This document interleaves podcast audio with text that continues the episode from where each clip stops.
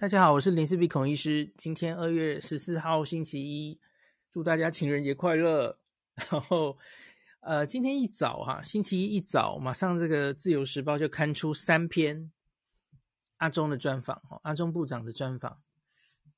我有点这个似曾相识的感觉，也大概就是一年前的现在，只是那一次是在过年之前。过年之前，阿中接受《苹果日报》的专访，我不知道大家还记不记得。然后那一次其实也是讲了我们未来可能什么时候可能开放国境。然后那个记者因为自己很喜欢去日本玩，他还故意问什么时候可以去日本。所以好，可是经过一年，我们还在这里。可是到底有什么改变呢？哈，一样又是在谈这个开放国境的问题。哈，那今天这三篇专访一出。还有上礼拜其实也有很多风声了啦，那其实已经可以看出来，大概我们会朝边境松绑的方向走。那我今天这一集没有打算讲太多我自己的意见，我是想呈现哦，因为今天很重要哦。罗富在脸书说，今天二月十四号是台湾这个缩减这个入境隔离天数的重要的纪念日哦。所以呢，诶，哦，我们然后今天指挥中心下午记者会也是，哦，今天只有四例，哈、哦，我们不关心那四例了，哈，什么高雄的找不到原因感染，哦，so what，很多了，我们很习惯了，你只要能控制在一定的范围，我、哦、谁管你几条传染链，只要不要指数型爆开，都控制住都好啊，哦，不要关心那些枝枝节节的疫调了，哦，好，那我们要谈比较大的方向，那。这三篇专访，我们来先看一下，然后随时加一下我自己帮大家解读的哦。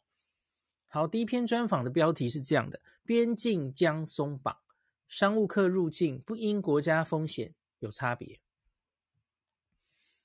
那这个新冠肺炎疫情延烧两年多，各国陆续开放国门。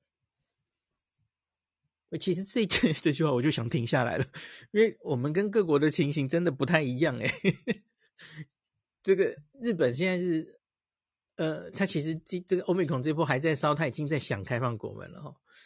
那可是状况不一样嘛，我们其实理论上到现在相对还算是守得非常不错嘛哦，我们成功撑过了过年的这一这一波危机。你要说危机的话，至少我们没有跟别国一样指数型上升嘛哦。好，那所以皮国就是反正就已经，然后欧美的状况又不一样嘛。欧美其实已经这波已经在下来了，所以他当然在想开放国门啊。可是这个在我们这里并不是转的这么理所当然的哟。就是我们好不容易守过，我相信一定有台湾人民在想，我们好不容易守守过这一波，等一下你现在又要放更多的人进来吗？你在搞什么？我我我相信一定有人会这样想啊。好，我们来看看阿中怎么说啦。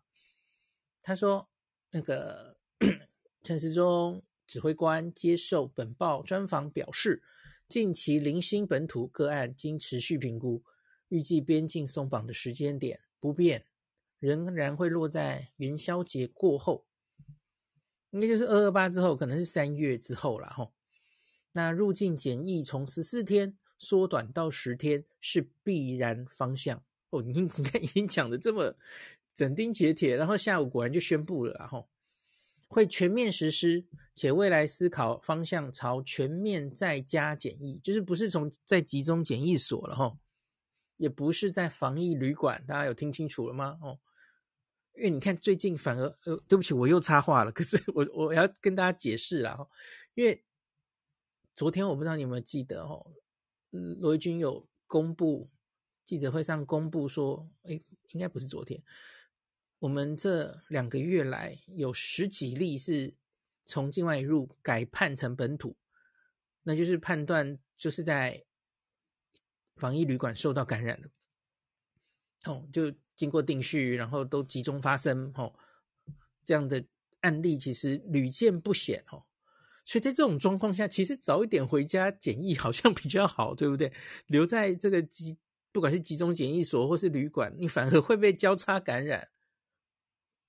字嘛？吼，好，所以呢，那全面朝向在家检疫的规划，你可是是一开始好像还没有马上要放了哈。好，我们继续看，同时会放宽商务客的入境，也将比照国民的待遇。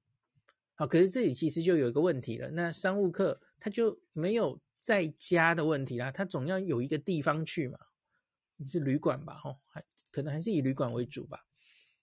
不再依国家风险而有缩短检疫天数的差别。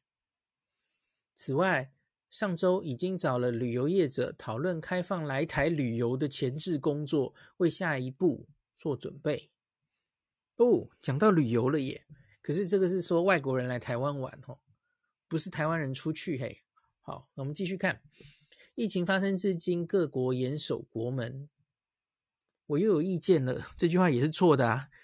欧美明明在中间就有放飞自己、恢复交流过啊，好，没关系，继续。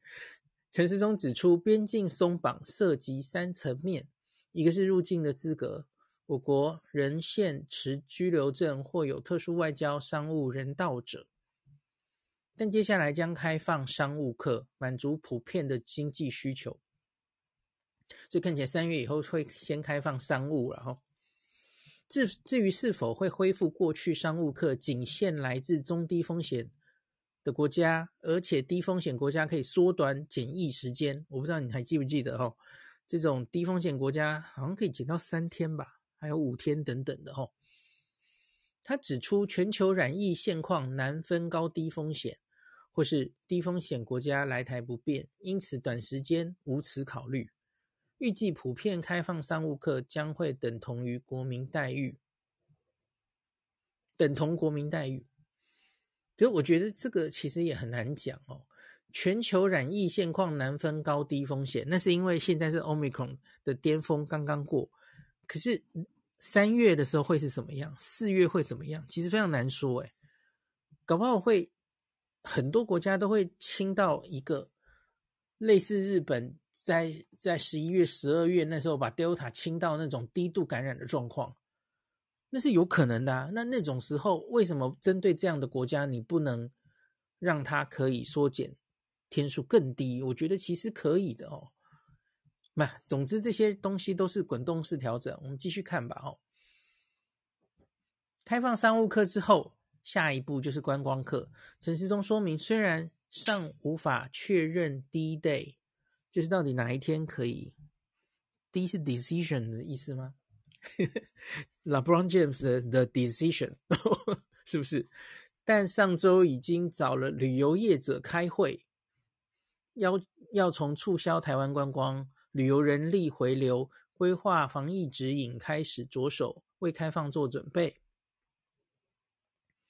好，刚刚讲的第一个是这个入境资格的问题嘛？吼。好，第二个是检疫期间，目前是一律十四天了，那将是这个染疫的潜伏期，可检出时间在安全范围内逐步缩短。专家也认同，代表这好像有开过会了哈。那科学上已经有资料显示，十天内你结如果未检出，几乎就不具传染性，是相当安全的情境，就会朝向全面来做。好，这是缩短潜伏期，那初步应该是缩到十天。言下之意，也许有机会继续说哦。好，我们我们等一下讲那个记者会的内容，再来详细讨论这一点哦。这个因为这个专访里没有进一步论述下去。第三个是检疫处所，陈时中坦言，未来疫苗如果打得完整哦，且住家环境适合一人一户或一人一室。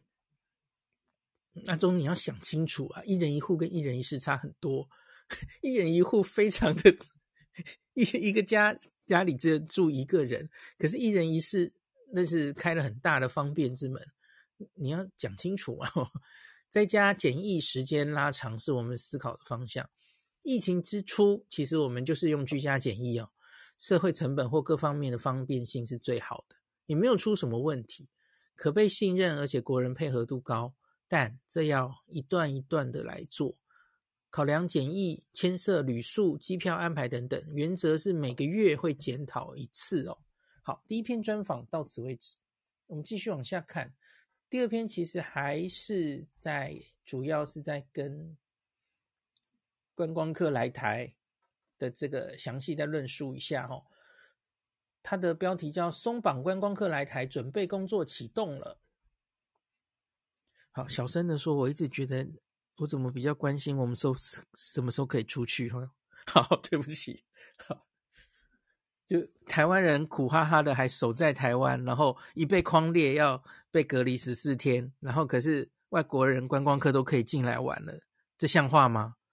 会会会进展成这一步吗？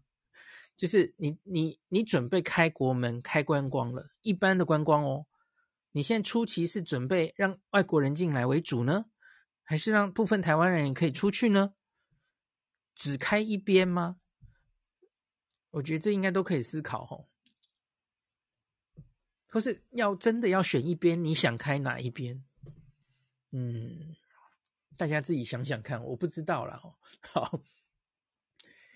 因为我我觉得政府的观点其实应该是为了产业着想吧，可是那你也要救一下做从台湾出去的旅行团的生意啊，这这也是救啊。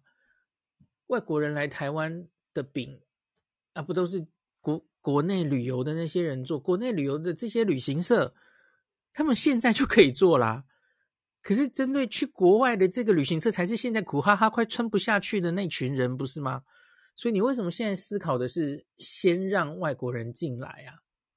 这里是我不太懂的地方。好，我们继续看。呃，嘣嘣嘣！疫情以来，许多国家都谢绝旅客入境，加上隔离检疫措施严格，大幅增加跨国移动的困难度。如今，全球疫苗覆盖率提升。那指挥中心规划边境松绑措施，观光旅游层面也启动前置作业。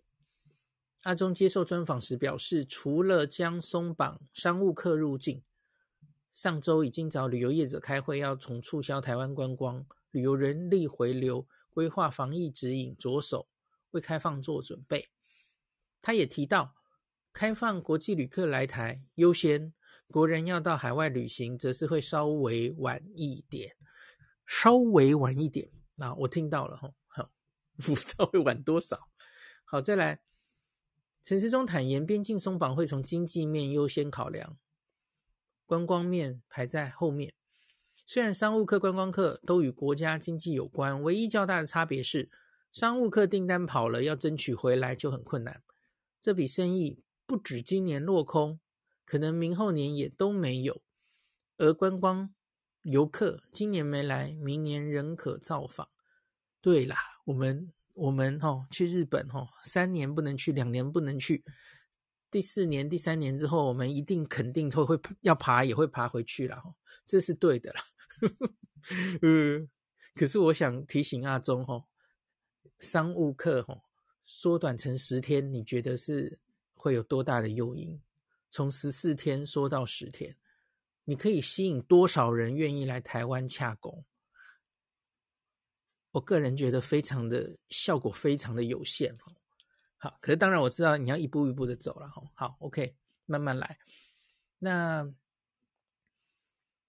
阿中表示，旅游业者最关心的不是什么时候开放旅游，而是如果今天可以达到开放旅游的程度，却没有预做准备，开了也没用。因此，必须要能够提前部署因应。这句话也怪怪的。当然要关心什么时候开放旅游啊。好，OK。那陈世忠指出，开放旅游涉及三个层面：从首先要促销台湾观光，让旅客购买来台行程，现在没有相关的宣传；其次是人力要有基本程度的训练。受到疫情冲击，包括导游、旅社、旅游游览车都出现了严重的人力流失情形，因此需要培训起。再来则是指挥中心要请业者遵循指引，也都要准备。那尤其有一块对于旅游业者也很重要，就是商会的往来，属于商务的一环，但需要采线团或沟通会进行安排。这个东西其实像我的话了哈，其实。有一些日本的那些那边的单位已经有一点在蠢蠢欲动，想要想这一方面的事嘛。吼，就是假如日本开了商务，台湾也商务开了，我是不是就可以先用商务的名义去开始采线或是采访等等的哦。日本当然会想这种事物，所以我觉得阿中可能想的也是这个吧，就是一般的观光客还没开，可是反正这种商务采线团这种东西来采访的，可以开先开始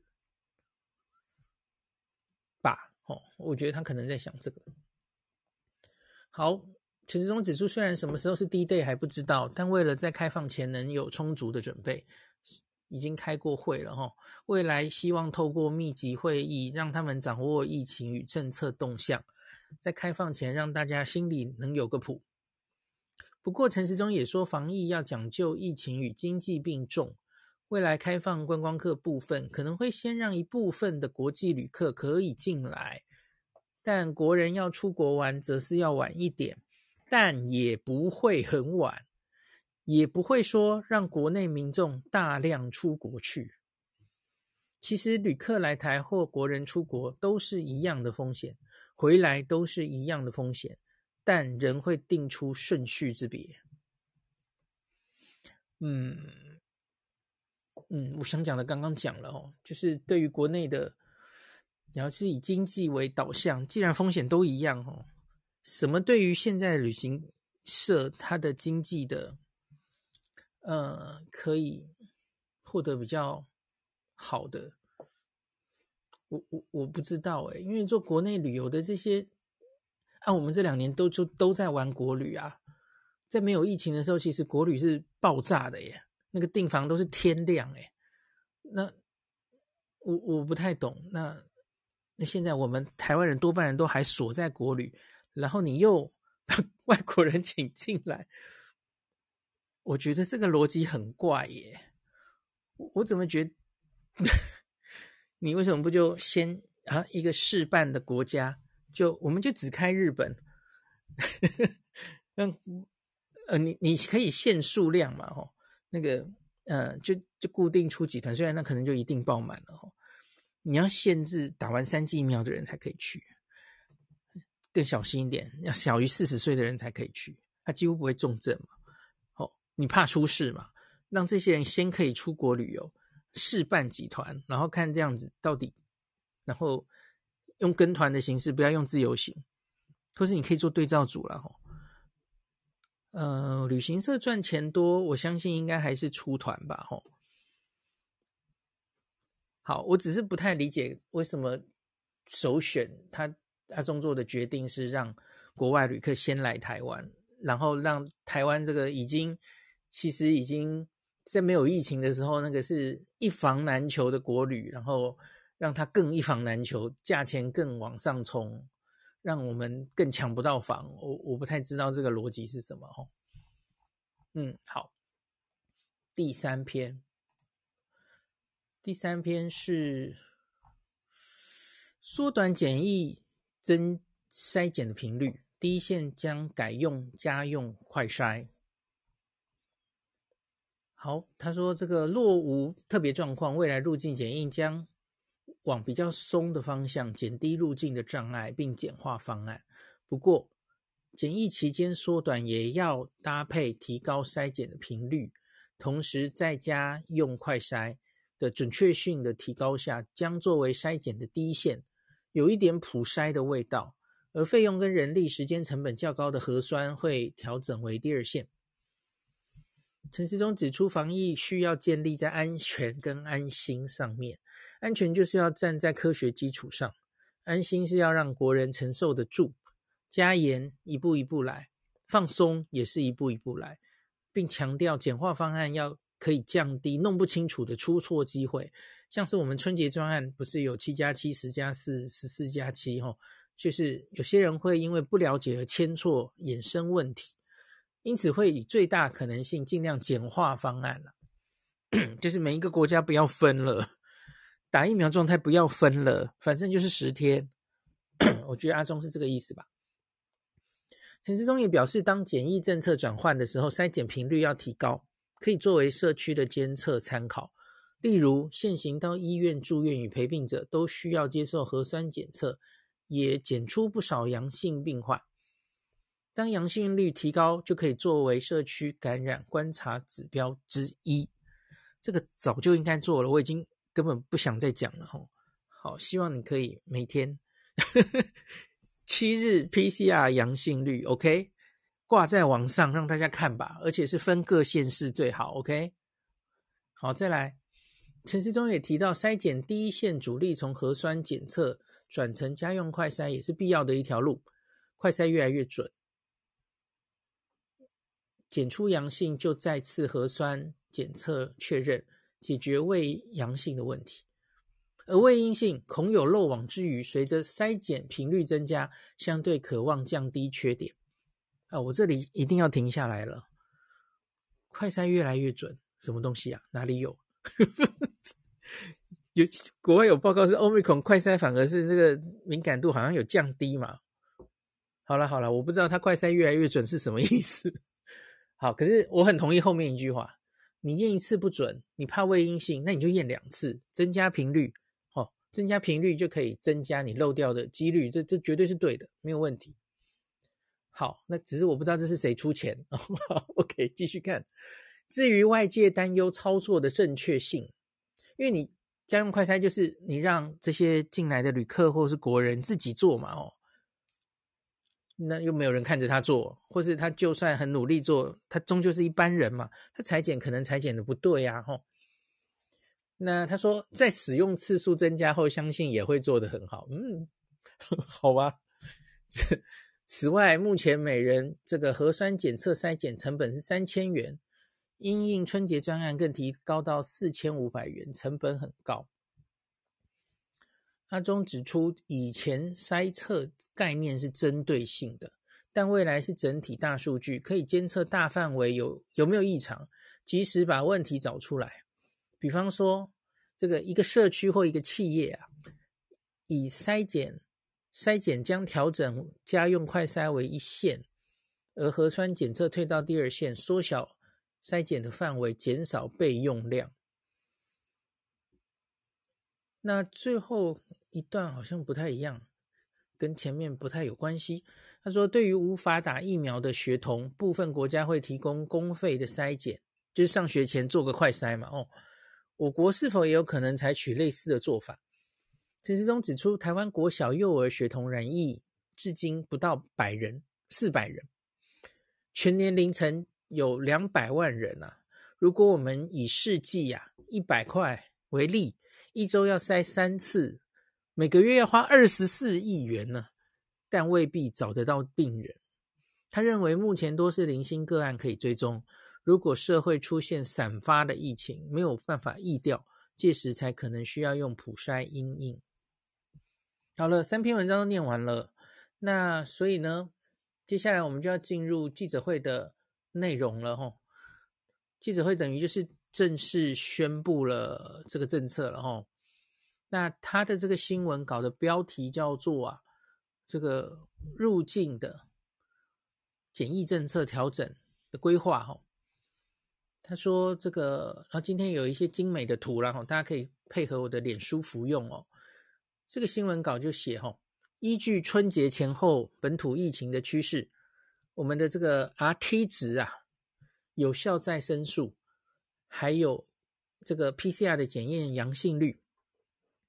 还有不同的 Omicron 的基因序列的传播链有几条了哈？等疫情状况来看哦，显示春节期间国内本土疫情是稳定可控的哈，有一定程度控制下来。好，这里岔题说明一下，今天有一张图就是说明这件事嘛吼。那我们以这个一月三十一号到二月六号之间是一百五十三例。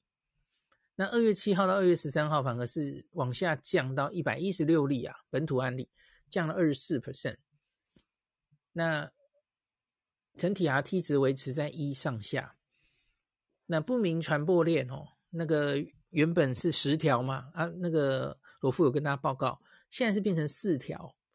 可这点我其实有点意见了哈，因为我前几天有跟大家说嘛，哦，我们国内目前呐，哦。其实找不到关联的传染链，应该是有七条啊，七个在台湾不同的地方发生，加上今天高雄又爆了哈，不止七条了，然后当然这还要定序。那我还没有算，似乎已经断链的饮水人呢，吼，所以其实非常多条啦。那当然，现在定序到现在，其中两组是高雄港的 BA two，三组是桃机的 BA one。好，你不能说整体在流行的病毒变少，那个所以社区的危机是变小，这个逻辑不通。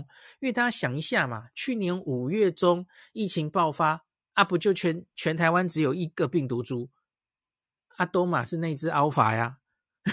你可以用这个病毒株那个病毒变少来说被控制吗？这这逻辑不通啊！你你假如传得快的话，一株就够了哦，那跟几株没有关系啦。好好，这一点我不是很同意啦。哦，这种解读方式。那可是这个图的右上角这个图我就太喜欢了哦，就是我我已经敲碗敲了很久很久的 PCR 阳性率，终于又被秀出来了哦。好啦，我们一直都很低啦，吼，那所以就懒得秀，好啊，反正我们 PCR 国内本土阳性率哦一直都很低，然后我们过年以来啊，其实年后大概每天三四万例，吼，就算是这个周末也还有两万出头例啊，那所以这个阳性率几乎都是万分之几啊，非常低吼，零点零二 percent。下一集会跟大家讲日本的阳性率哦，这个现在已经破四十的县市比比皆是哦，四十哎，我们现在是万分之二哎，测一万个 PCR 只有两个阳性，所以社区其实是相对是比日本干净非常非常多的，差天差地远哦。好，所以我完全同意观察至此，台湾过年后。只有零星个案，没有看到指数型上升的爆发，疫情稳定可控，完全同意。好，那下一句，接下来看这个到哪去了？好，OK，好，他说，另经过审慎的考量，哦，Omicron 有缩短潜伏期的迹象，暴露病毒后七天及十天内，哦。发病者的比例分别是九十五跟九十九 percent 以上，而且感染欧米孔之住院率与死亡率叫其他变异株低。哦，每一句都非常重要哦，因为这个是做出我们为什么要开放边境缩缩减这个隔离期的理论基础。我继续念完吧，在国内。持续提升新冠疫苗的基础剂及追加剂接种率之下，未来感染个案仍将以无症状或轻症居多。哎，各位，他他完全连一个介系这个预估或是应该完全没有，哎，他直接肯定句，哎，未来感染个案仍将以无症状或轻症居多，斩钉截铁，吼。要我来写这个新闻稿，我都不敢写成这样。好，OK。他说，并参考邻近的日本、韩国、香港及新加坡，陆续都缩短了检疫措施等因素。那沿拟未来入境居家这个检疫政策方向为缩短居家检疫天数为十天，并于检疫期满后进行七天自主健康管理。好，之前讲了什么七加七加七、十四加七，好，都过去了。现在反正就是，也不管疫苗施打的状态，也不管你从什么国家回来，总之现在就是十加七，简化了。好，那这个我先把一切都念完，我再来讲我自己的意见吧。指挥中心说明，在评估兼顾维持国内防疫量能、社会经济活动及有效控管的风险下，我们初步规划的调整方向，一个是居家检疫天数及检疫场所，这个主要是针对国人的齁；一个就是缩短居家检疫天数为十天，并于检疫期满后进行七天自主健康管理，十加七，以自宅或亲友住所。一人一户，不是一人一室哦，它还是写着一人一户啦，所以相对其实还是规定是蛮严的。你如果家户无法符合一人一户检疫条件者，需入住防疫旅馆完成十天的检疫。好，第二点是针对入境人员，就主要应该是以外国人了哈，放宽商务人士入境许可条件，并比照缩短检疫。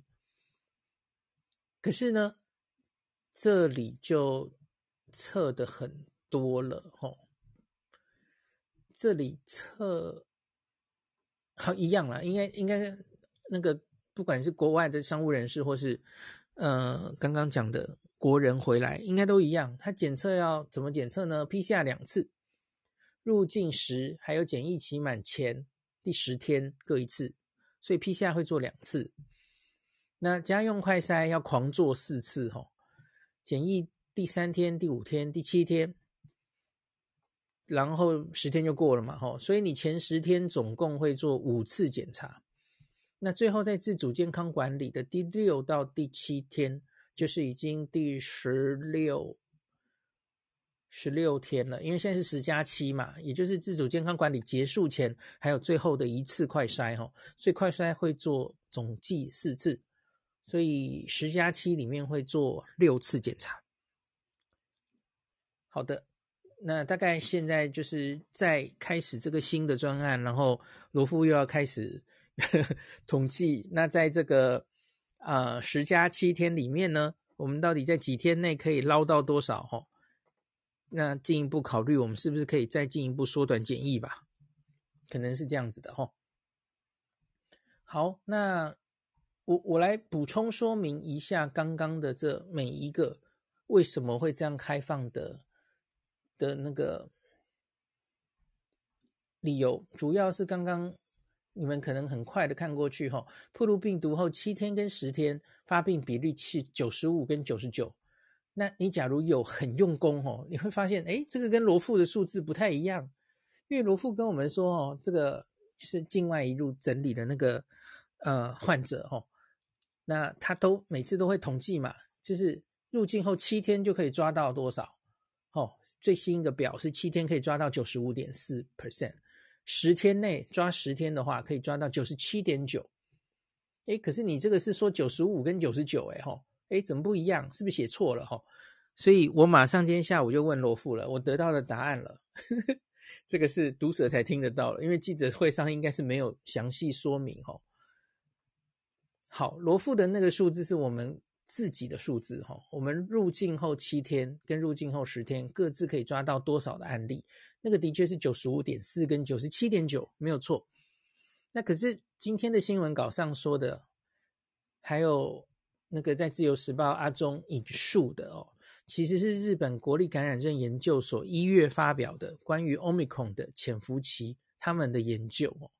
这个其实我在群组里有跟大家分享过，我那时候其实就，我记得是我我写在脸书，然后罗富就来私讯我说：“哎，你那个那个资料在哪里？”他说他想给指挥中心，就是大家参考，我就赶快丢给罗富哦。所以这个就是这个资料就出来了，我没有参考各国的啦哈。那日本这个潜伏期今天就被写在新闻稿里嘛哦。所以这个跟日本这个感染症研究所一月发表的研究是非常吻合的哈，在欧米孔的时代哈，他们是密切接触者接触后哈，七天内发病是可以到九十五 percent，十天内发病是九十九，那其实跟我们观察的九十五点四跟九十七点九其实相差无几哈，那就是 Omicron 的整体潜伏期似乎有缩短的现象哦。你不用真的观察到十四天去了哦，当然还会有一些落在后面就是。好，那这里其实还有文中有提到日本、韩国、新加坡还有香港的做法嘛？哦，那罗富有传他们这个应该是内部资料吧？哦，我觉得应该其实也可以让大家知道是没什么问题的哦，各国的状况了哦，日本是。说经过缩短两次了哈，他们从十四天减到十天，后来从十天又减到七天，这个是一月二十九号到现在就实施了哈。一月十四号先从十四天降到十天，那南韩的话呢是二月四号把十天缩为七天的哦，入境旅客的检疫期。香港的话，因为香港是中国的嘛哦，所以它基本上还是。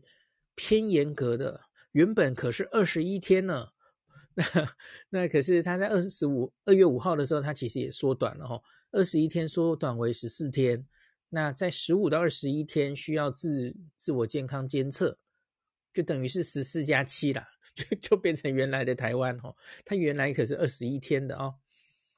新加坡其实比较特别，因为新加坡这里写说，入境新加坡旅客检疫期从十四天缩为十天，这个是去年十月七号的。可是其实新加坡没有那么简单，新加坡是看打疫苗的状态，还有。我记得它是分成四种，新加坡的朋友有来跟我们分享过嘛？哦，那个看当地疫情的状况，四种国家，所以台湾还有当时的香港啦，我不知道之后会不会改哦。台湾入境新加坡，你有打疫苗，然后你只要做 PCR 阴性之后，你是完全不需要隔离的，没有十天的问题哦，应该是这样才对。那可是他们的国人的话哦。我其实没有仔细去研究啦，好像还是要隔离的感觉。好，反正大概是这样吧。好，那另外，所以这个是隔离天数是这样来的哦。那所以针对这一点，我当然有一点我个人的意见是这样哈。我刚刚有讲了哈，台湾就根据各国参考了，我们就先说到十天看看了哦。那增加这个检验的次数，那可是呢，我觉得就是要看你要什么嘛。我刚刚有讲了，十四天缩短到十天，你觉得对商务客还有未来可能的观光，到底能有多少的帮助？我觉得很无感呢。十四天缩到十天，你觉得那个日本大老板会为此就愿意来台湾隔离十天？他十四天不愿意，他十天愿意，中间还要做这么多 PCR 跟快筛。哦，给大家思考五秒钟，我觉得吸引有限，他他应该宁愿去别的国家，这个限制更少的国家嘛。吼，好，所以我觉得就算说到七天吧，好像也许是比较可行一点的，可是七天也还是蛮多的，嗯。我我我真的觉得这真的非常困难哦。那我们现在指挥中心开过会，我相信他一定是在犹豫选七天或者选十天。而选七天或十天，其实从我刚刚说的那两个资料嘛，你其实就是可以挡七天的话，大概是挡九十五 percent，你会漏掉五 percent。那你十天的话，你是漏掉你你可以。档九十八到九十九 percent，你可以漏掉一到二 percent，所以这个是风险是漏掉五或是漏掉一跟二的抉择。你很小心的做，当然慢慢做好。你很明显就觉得应该先慢慢做，当然是先漏掉一到二就好吼。好吧，我觉得这应该是理所当然会往这边选了吼。那只是我真的觉得效益很有限呐。那我我比较犹豫的是，不不不能说犹豫了哈。我比较好奇的是，我们现在的心态到底是什么？呃，你你还是没有放弃清零的思考下，然后你希望挡掉大部分的？我我觉得应该其实应该不是诶，我觉得现在应该是你可以。因为我我这句话跟大家已经讲到烂了，就是防疫就是一刀切在哪里，你会知道你会漏掉某些，不是百分之百的，可是你觉得那一些风险你是可以控制的，这就叫做防疫。然后请不要以破口来思考它，吼。那随着我们现在要开放边境，应该这个应该是更明显，吼。就说不然大家不会觉得这个逻辑乱乱的吗？吼，我们好不容易守下来了，吼，案例越来越少。假如一年前的我们，我们应该要想，那当然是顺势往下清零啊。可是问题是，现在已经不是这样的状况了哦。这个病毒本身是弱化了，然后多半变成轻症了。好，那个声明稿中有写嘛，他相信接下来还是以轻症跟无症状为主。那何美香老师前几天也有讲嘛，吼，清零不切实际啊，已经做不到了，因为你一个找出来的案例。等于有另外一个无症状的案例正在社会社区里，同时在社区里，它当然也也是只有一段的传染力，后来就断掉了哈。那可是，假如它一直出现，就是清零已经不切实际了。你假如还以清零为目标来定一切政策的话，那会非常痛苦的哦。那所以，我一直觉得对台湾最好的状况应该是，我们现在还不敢放的原因，其实是有一部分的老人家疫苗还没有打起来嘛，吼。不要说三剂了，连第一、第二剂都没有打。那可是我已经跟大家讲过好几次了，这是鸡生蛋，蛋生鸡的问题。你假如一直守得非常非常好，这些人是不愿意打疫苗的。而我们要等到什么时候呢？我们可以一直等下去吗？我们可以一直守下去吗？那等到大家好不容易年轻人把欧米孔第三剂疫苗针对欧米孔打上来，好了，我们又为此蹉跎六个月，没有让欧米孔进来，还是这样死守。你确定这是对台湾最好的策略吗？等到对欧米孔的免疫力又都掉下来了，没有利用这个夏天，让它多进来一点，在社区造成一些自然感染，建立我们从来没有过的自然免疫力，没有那么多的自然免疫力。你确定这是最好的策略吗？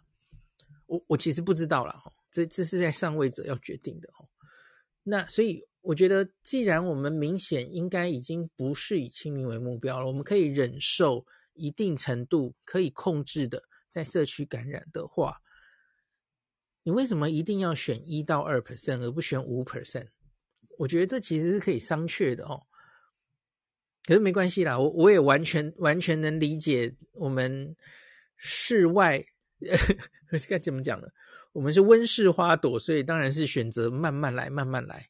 不要假定就把碗打破，就慢慢来了吼，慢慢的放，小心的放，先缩到十天，然后看状况再滚动式调整，慢慢来吼。那这中间当然也是争取打疫苗的时间了吼。那如果 OK，那就之后再往七天，甚至有些状况可以缩短到五天等等的吼。那我个人其实觉得还有很多事情可以想哦。入境检疫是这样，那请问国内接触者框列追踪是否也到缩减的时候呢？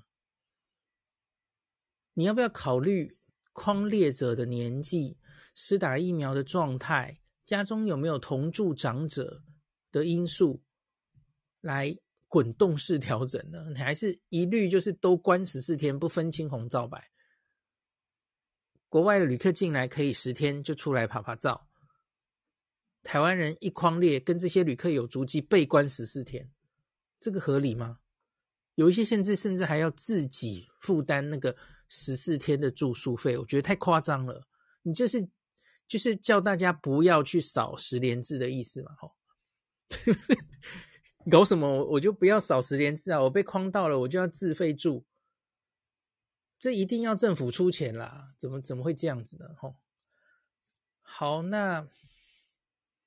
我我觉得这其实都可以思考了哦，这这也是台湾接下来一定会面临的的很多的争议，会防疫政策上的矛盾，有些地方是松的，有些地方是紧的。呃，原本一直延续下来的那种以清零为思维的的防疫策略，哦，我觉得会受到挑战。然后，可是同时也会有清零。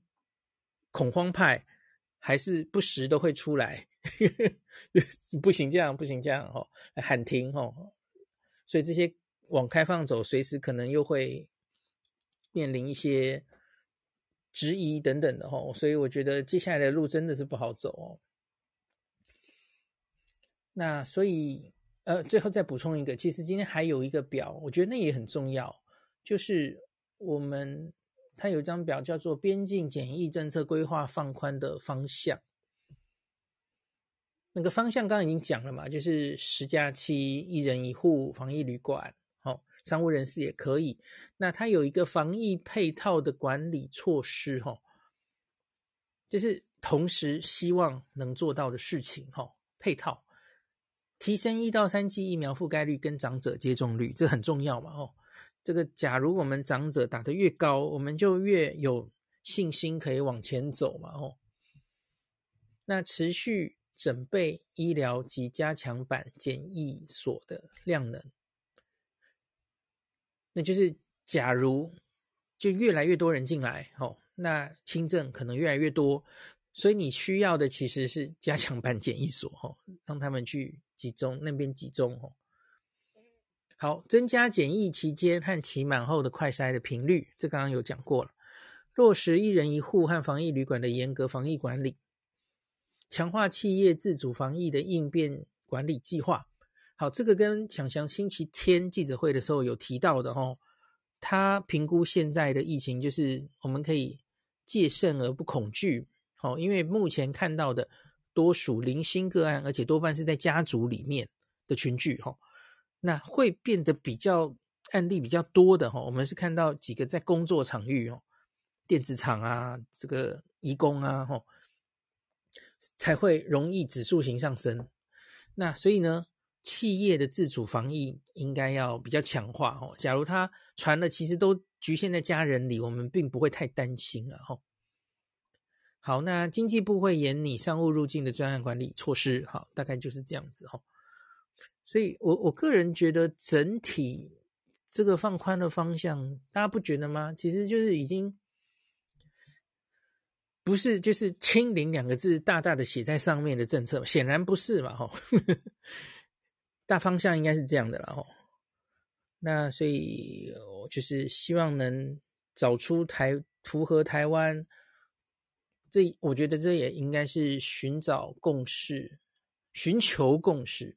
然后跟大家一直继续要卫教下去哈，进入这个新的阶段，你到底要怎么应对这个病毒？